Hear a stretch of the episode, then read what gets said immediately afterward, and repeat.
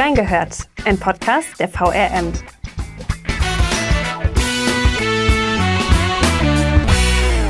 Wie kriminell ist Wiesbaden? Diese Frage stellen wir uns im Alltag vermutlich gar nicht so oft. Doch einer ist immer vor Ort und dabei, wenn Verbrecher oder Leute, die als diese beschuldigt werden, aus unserem direkten Umfeld vor Gericht sitzen. Unser ehemaliger Gerichtsreporter Wolfgang Degen. In der zweiten Folge reingehört, erzählt er weiter von seinen Erlebnissen der letzten Jahre. Und so hart es auch teilweise war, so spannend war es auch. Wir haben reingehört. Ja, dann würde ich sagen, machen wir mal weiter mit den Fragen. Wir kommen gleich zu einer ziemlich harten Frage, wie ich finde. Ähm, es geht nämlich um den aktuellen Fall mit dem getöteten Baby. In diesem Fall beschreibst du in deinen Artikeln immer ziemlich genau, wie das Baby misshandelt wurde. Und an dieser Stelle will ich auch eine Triggerwarnung für alle Zuhörerinnen aussprechen, weil ich jetzt eine Passage aus deinem Text über den Wiesbadener Fall vorlesen will. Falls euch das irgendwie belastet, hört am besten bei der nächsten Frage einfach weg. Du hast da nämlich geschrieben, Timo H. hat erklärt, dass der Säugling, den er dabei im Arm gehalten haben will, aus Versehen zwei, dreimal gegen den Türrahmen geknallt sei. Eine Wunde an der Wange erklärt er damit, dass er beim Liebkosen zu fest zugebissen habe. Und dann soll es auch vorgekommen sein, dass er beim Drücken des Kindes zu fest zugepackt habe. Da sei ein Knacken zu hören gewesen. Boah, als ich das gelesen habe, muss ich sagen, ich fand es schon ziemlich bildlich. Und wie du ja vorhin schon gesagt hast, man muss immer abwägen, was man den, also was man den Lesenden sozusagen zumuten kann und was nicht.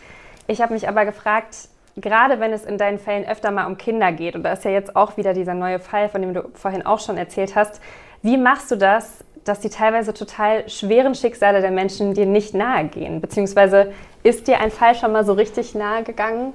Ja klar, nicht nur der Fall. Immer dann, wenn man natürlich dieses, äh, dieses Leid mitkriegt aus, aus den Schilderungen oder bei anderen Fällen. Und so war das jetzt auch bei, äh, bei dem acht Wochen alten äh, Säugling.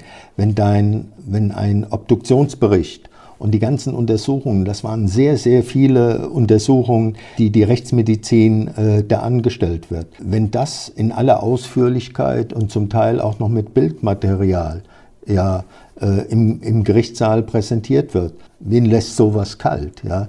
Die Frage ist einfach nur, wie geht man dann anschließend äh, professionell damit um? Ja? Und, Und das, wie machst du das, wenn ich fragen darf? Ja, manchmal gelingt es, manchmal gelingt es weniger gut. Ich versuche auch, äh, weil ich weiß, dass äh, dass anderen äh, Prozessbeteiligten, die zum Beispiel professionell äh, prozessbeteiligt sind, denen geht das, äh, denen geht das doch genauso. Ja?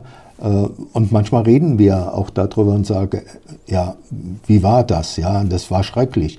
Und äh, ich, ich, kann mich auch erinnern, dass ich äh, von manchen Prozessen zurückkam und die Kollegen haben gesagt, Mann, jetzt bist du aber gerade wieder zynisch, ja. Das war dann für mich so eine Methode, bestimmte Dinge gerade ähm, zu verarbeiten, so ein Stück weit von mir, von mir wegzudrücken. Und ich verhehle auch nicht, äh, in dem einen oder anderen Fall hätte ich mir eine Supervision gewünscht, ja, äh, um dann zu sagen, okay, ich, ich, ich, ich muss das einfach auch mal selbst verarbeiten können, ja. Und das gelingt, das gelingt nicht immer so. Und das, das, das kann ich einfach nur so unterstreichen. Dieses äh, Foto mit dem Gesicht des, äh, der, der kleinen Haley, der, das bleibt hängen, ja. Und wie Darf ich noch nachschieben, warum er ja. sowas, äh, warum er sowas schreibt? Ist ganz, äh, ist ganz wesentlich. Es geht ja darum, wie werden bestimmte Verletzungen, die objektiv festgestellt sind, wie können die erklärt werden? Und wenn dann der Vater in Kenntnis der Ergebnisse der Obduktion seine ganzen Erklärungen immer wieder anpasst. Ja? Also er musste irgendwann eine Erklärung liefern, warum gibt es alte, in Heilung begriffene Rippenbrüche. Dann hat er das erzählt mit dem, ja, vielleicht habe ich mal zu fest zugedrückt. Okay, das erkennt, erklärt das eine. Dann gab es diese ganzen massiven Verletzungen am Mund, Nase und das Kind ist Todesursache erstickt. Also muss man dafür was liefern. Ja, ich habe ihm die Hand drauf gedrückt. Fest, lange. Ja, dann gab es einen blauen Fleck, ähm, äh, blaue Flecken am Kopf. Ja, die muss ich erklären. Ja, am Türrahmen. Wenn ich das unterschlage, da unterschlage ich ja dem, den Lesern auch eine bestimmte Entwicklungsgeschichte im, äh, im Aussageverhalten und in der Erklärung, wie bestimmte Dinge aus Sicht des Vaters entstanden sein sollen. Und eine, eine Bisswunde, der Abdruck von, von Zähnen auf der Wange eines acht Wochen alten Kindes, ja, die kann man nicht übersehen. Und dann hat halt der Vater gesagt, ja, ich habe das Kind doll, ganz doll lieb und habe ja, hab, hab da reingebissen, zu fest geknutscht und nicht aufgepasst. Ja? Soll man das unterschlagen? Nee, nur weil es beim Lesen nicht. wehtut? Ich habe mich nur gefragt, hast du schon mal irgendwas verschwiegen? Also wo du dachtest, nee, das, das ist absolut zu hart und das kann ich den Lesern nicht zutrauen. Äh, in seltenen Fällen ja.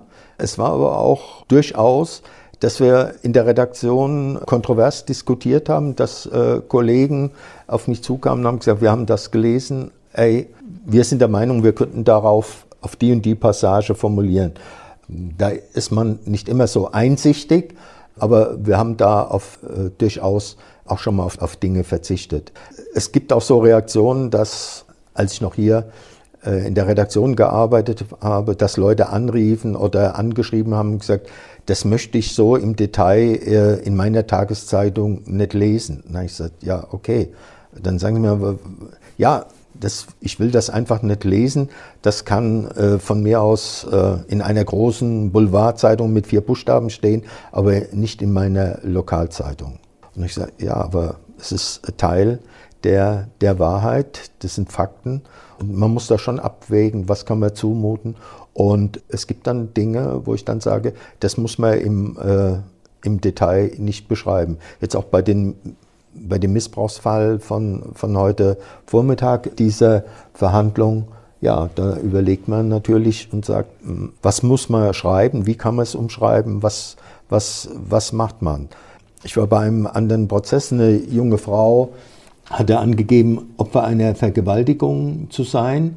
Und der Prozess ist mehr oder weniger dann so ausgegangen, dass der, der Angeklagte freigesprochen wurde. Und das war begünstigt dadurch, dass die junge Frau in der Hauptverhandlung eigentlich überhaupt nichts mehr, nichts mehr aussagen konnte. Und das erklärte sich zum Großteil auch damit, dass sie eine, eine deutliche geistige Behinderung hat. Ich habe das umschrieben, hatte dann zur Konsequenz, dass ein guter Bekannter, äh, so möchte ich es mal bezeichnen, der Frau einen bitterbösen Brief geschrieben hat und hat sich darüber beschwert, die, die Frau sei vergewaltigt worden, wir hätten sie, ich hätte sie lächerlich gemacht und ich hätte eigentlich diese ganzen Hintergründe ja, über diese ähm, psychische und geistige Verfasstheit, äh, die hätte ich wissen müssen und dann hätte ich anders äh, den Bericht verfasst. Ich habe dann einen sehr ausführlichen Brief äh, zurückgeschrieben und habe gesagt, dass ich ja gerade um die Interessen der jungen Frau zu schützen, diese ganzen Details weggelassen habe, weil das hätte sie bloßgestellt. Das ist, äh, das ist schwierig. Hast ja. du darauf eine Antwort erhalten? Nochmal? Nein. Okay. Nein. Aber ich reagiere eigentlich auf, auf fast jede Beschwerde. Wow, also das war auf jeden Fall harter Tobak, diese Frage. Danke auf jeden Fall, dass du so offen warst, sie zu beantworten. Dann kommen wir zur nächsten Frage, die ist ein bisschen leichter. Ähm, oder naja, je nachdem. Welcher war bisher dein aufregendster oder auch bedeutendster Fall? Ich glaube nicht, dass ich in der Lage wäre, es wäre auch eine völlig, ja, es hätte etwas von einer, von einer, von einem Ranking, von einer Reihenfolge.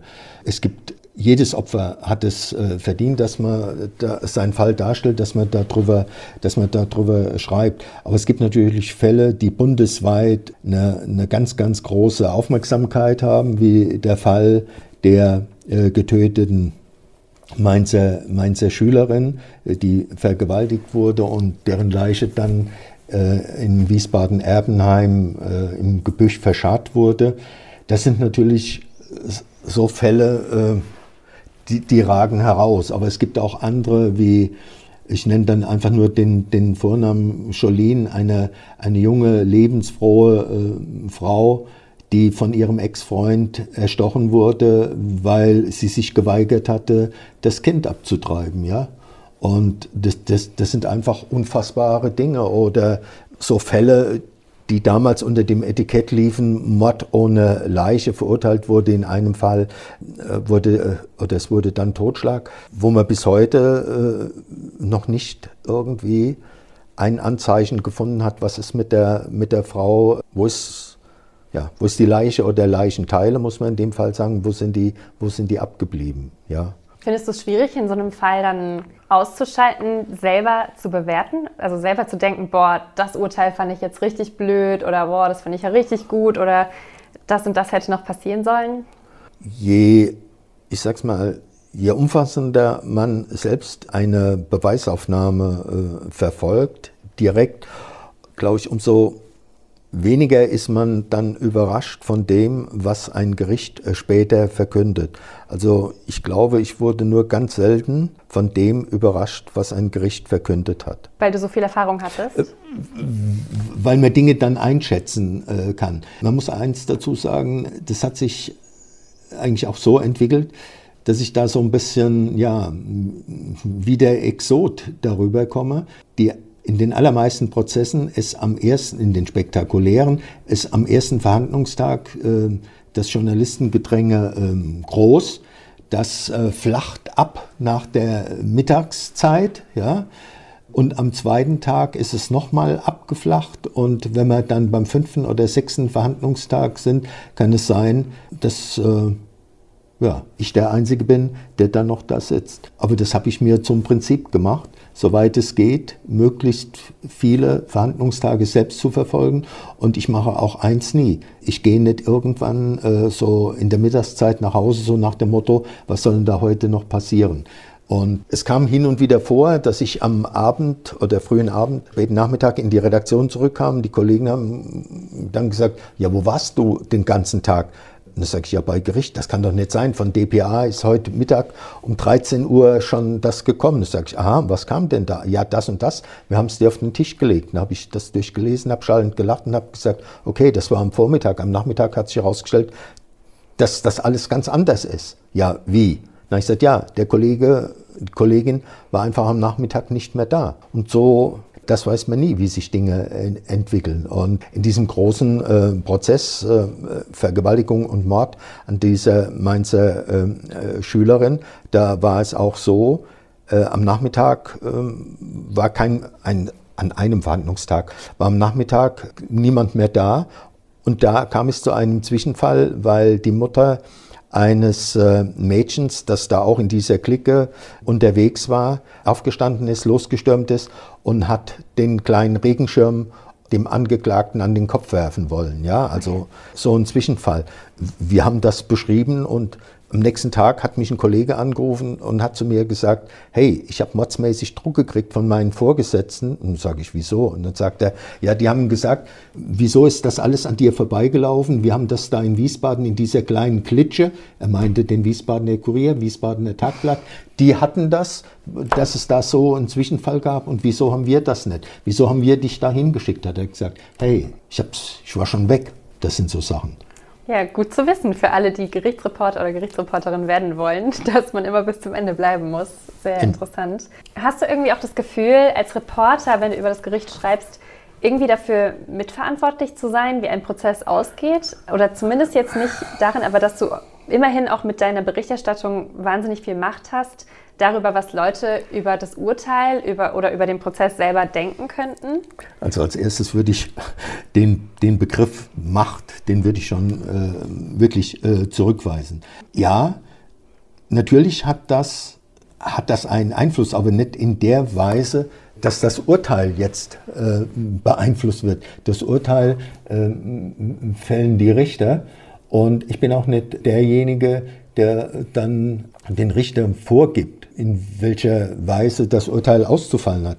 Es gab mal einen Wiesbadener Anwalt, der hat mir vorgeworfen und hat das auch so laut formuliert, wenn der Degen da ist, fallen die Urteile härter aus. Was will man da sagen? Ich habe dann zu, nur zu ihm so spaßhalber gesagt, ich kann leider nicht überall sein. Ja, es kam aber nicht gut bei, äh, bei ihm an. Ja, oder zuweilen werden dann Anwälte aktiv und sagen dann, also das war jetzt wieder eine Berichterstattung, die beeinflusst die, die Schöffen, ja, die Schöffen kennen ja, die Laienrichter kennen ja die Akten nicht und dann sage ich, das ist, ist doch Quatsch. Mein Artikel spiegelt das wider, was die auch selbst gehört haben. Ich habe eingeordnet, bewertet. Ob die das auch so bewerten, einordnen, weiß ich nicht. Aber äh, das ist natürlich auch immer so ein, so ein plakativer Vorwurf. Ja? Und damit, muss man, damit muss man auch leben. Kann ich. Mhm. Ja.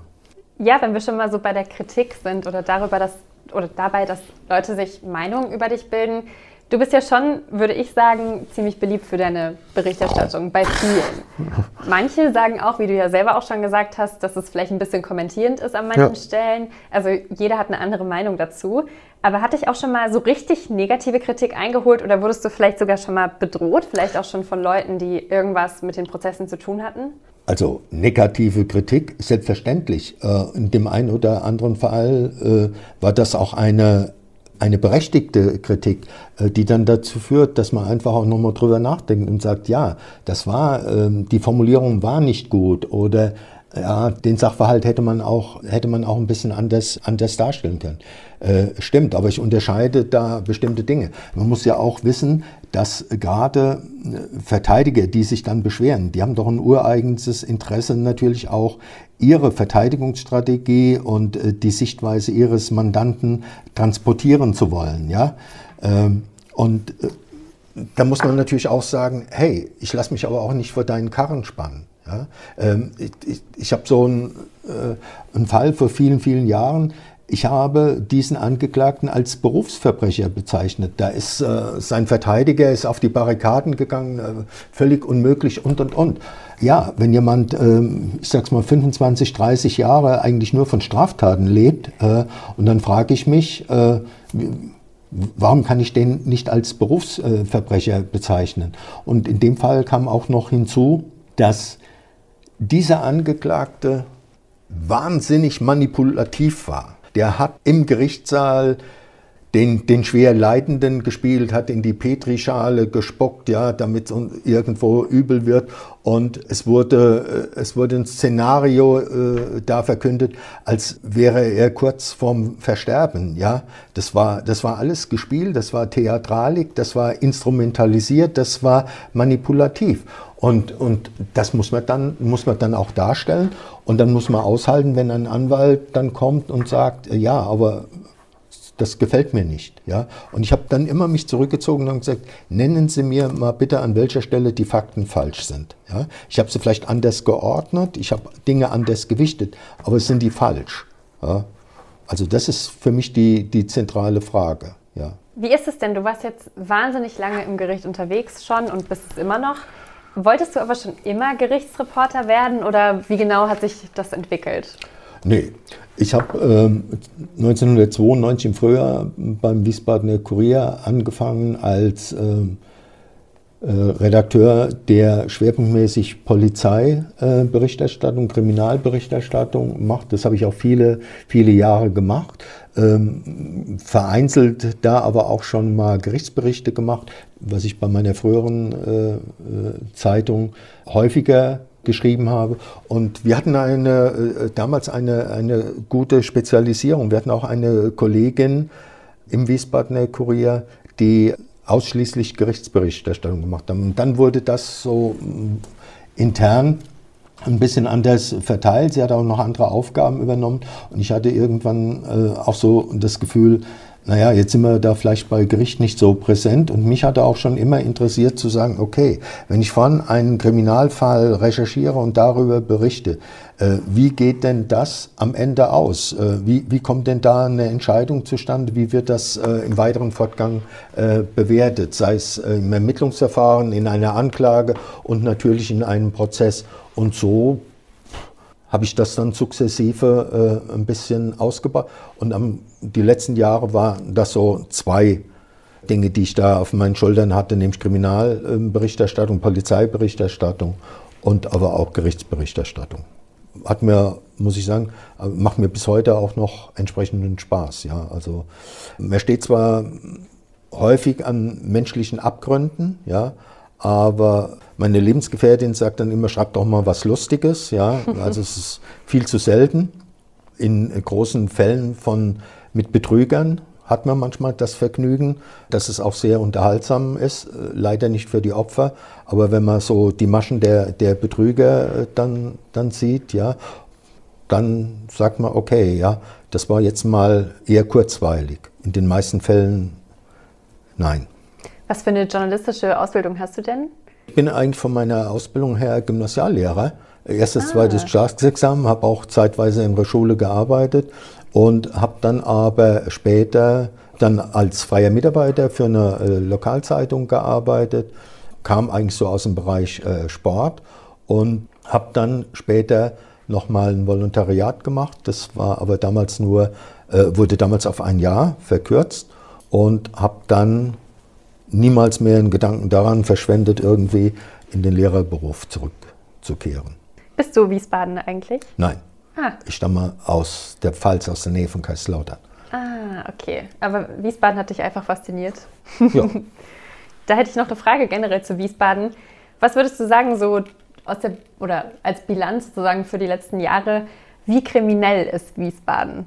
Da habe ich jahrelang eine Aufklärungsarbeit versucht, um aufzuzeigen, wenn man die erfassten Straftaten die sich auch in der Kriminalstatistik äh, ja finden lassen. Wenn man die betrachtet, dann ist die Situation in Wiesbaden weitaus besser, gemessen an dem, was dann immer so als Meinungsbild, als Kriminalitätsfurcht oder als Einschätzung geboten wird. Ich habe mir vor, ich weiß nicht, war glaube ich vor drei oder vier Jahren mal die Mühe gemacht, über 1000 Zeitungsartikel ab den, den 50er Jahren auszuwerten, ja, wow. äh, um zu gucken, wie war das Geschehen damals in der Stadt, wie, wie, äh, wie war das mit, äh, mit Mord, Totschlag, mit, den, äh, mit Einbrüchen und da kam ich zu dem für mich nicht überraschenden Ergebnis, dass es sehr verklärend war und ist, wenn gerade die Älteren gemeint haben, äh, früher war alles überhaupt nicht so schlimm und, und, und. Das war nicht zutreffend. Es gibt andere Deliktsformen, das muss man sehen. Ja, es gibt, wir haben heute überhaupt, ich kann mich gar nicht mehr erinnern, weil ich den letzten äh, Banküberfall mal erlebt hatte. Ja, äh, heute haben wir Computer, Internetbetrug und und und. Ähm, und dann muss man auch sehen, welche Rolle spielen wir äh, Medien bei äh, dem, was man als Kriminalitätsfurcht oder als Vorstellung über äh, das Kriminalitätsgeschehen und die Kriminalitätsbelastung in einer Stadt haben? Äh, wir schreiben sehr viel äh, darüber und äh, das trägt natürlich auch zu einem bestimmten Meinungsbild bei. Ich fand das auch immer bezeichnend. Ich habe ab und an in der Fußgängerzone Umfragen gemacht und habe gesagt, schätzen Sie mal, wie viele Morde hatten wir im vergangenen Jahr in Wiesbaden? Da war mal ein Jahr, da hatten wir vier, vier Morde. Da haben die ja, ganz breites Spektrum an Antworten, aber da waren Leute, die haben gesagt, ja, also mindestens 30, 40, ja. Also das sind dann so Zerrbilder und äh, da müssen wir auch fragen, was, was tragen wir dazu bei? Aber grundsätzlich kann ich es irgendwie auch verstehen, wenn man noch nicht so wirklich mit dem Verbrechen in Verbindung gekommen ist oder, also auch Gott sei Dank, aber wenn man sich auch nicht damit beschäftigt, wenn man nicht unbedingt die Zeitung liest oder so, woher soll man das auch wissen? Klar, aber das ist ja auch ein Teil unserer Aufgabe, äh, da Informationen zu liefern. Ja, auf jeden Zum Beispiel, Fall. Wo so ein klassisches Beispiel auch ist, ist äh, das, das Thema Jugendkriminalität, wo es dann immer hieß, man, ja, das, das gab es so und so.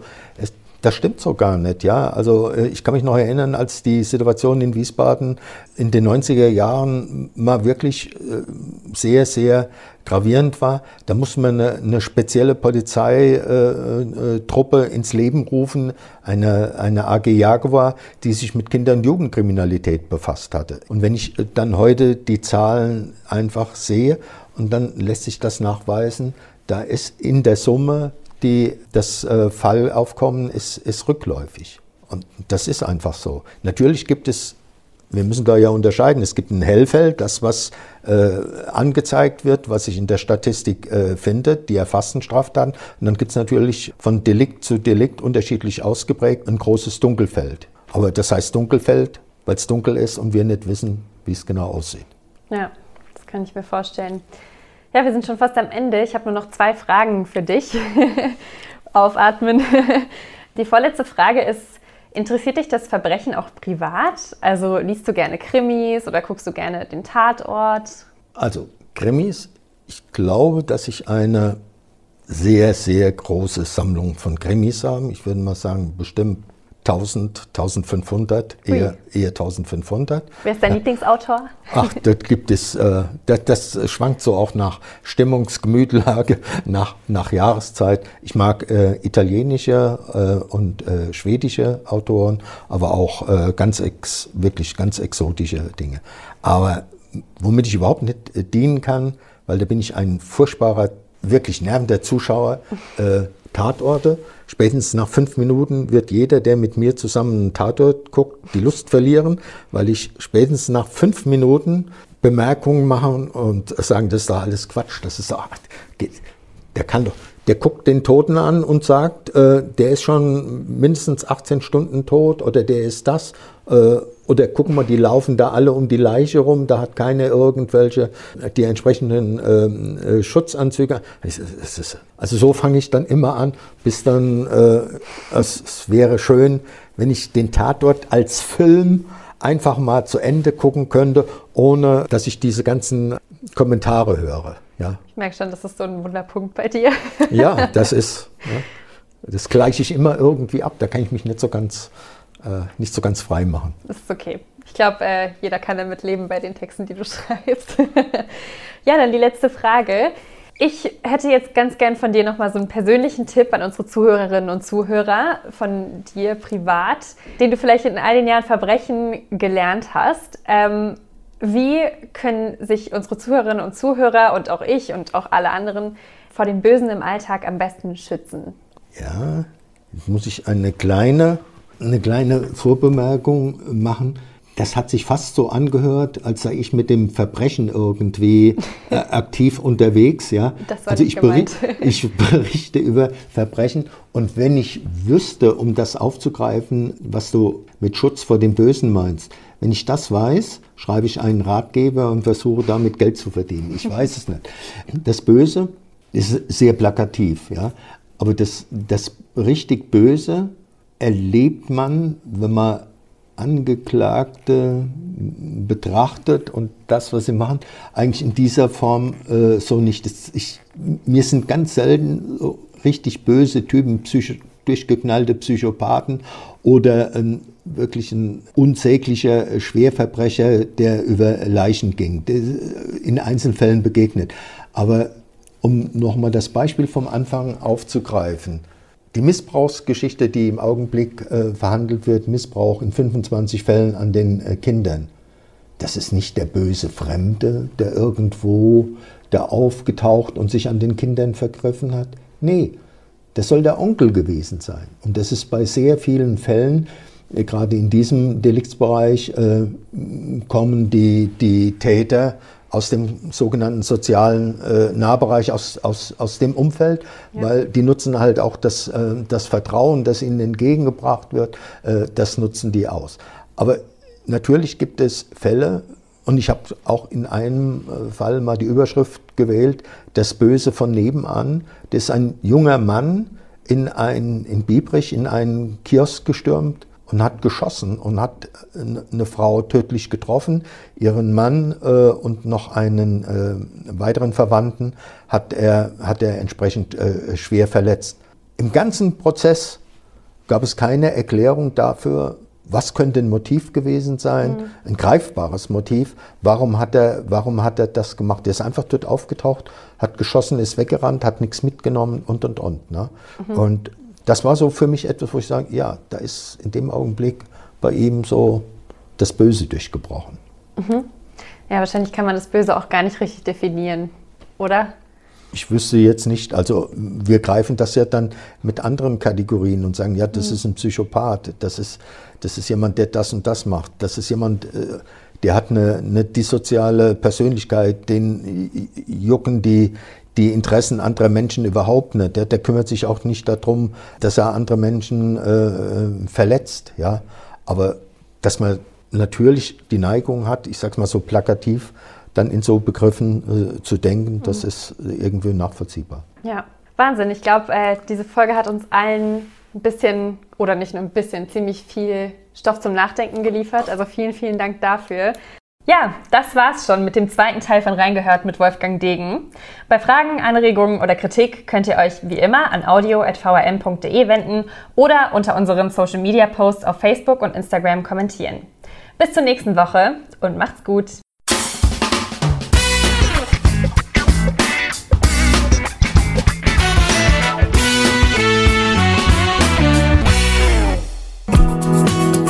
Das war die heutige Ausgabe von Reingehört. In diesem Podcast blicken junge Journalisten gemeinsam mit erfahrenen Reportern der VRM auf aktuelle Themen und bewegende Geschichten zwischen Rhein und Taunus. Ihr wollt noch mehr spannende Geschichten, Reportagen und News aus eurer Region? Dann probiert doch einfach mal unser Plus-Angebot aus. Einfach reinklicken unter vrm-abo.de slash podcast. Ein Angebot der VRM.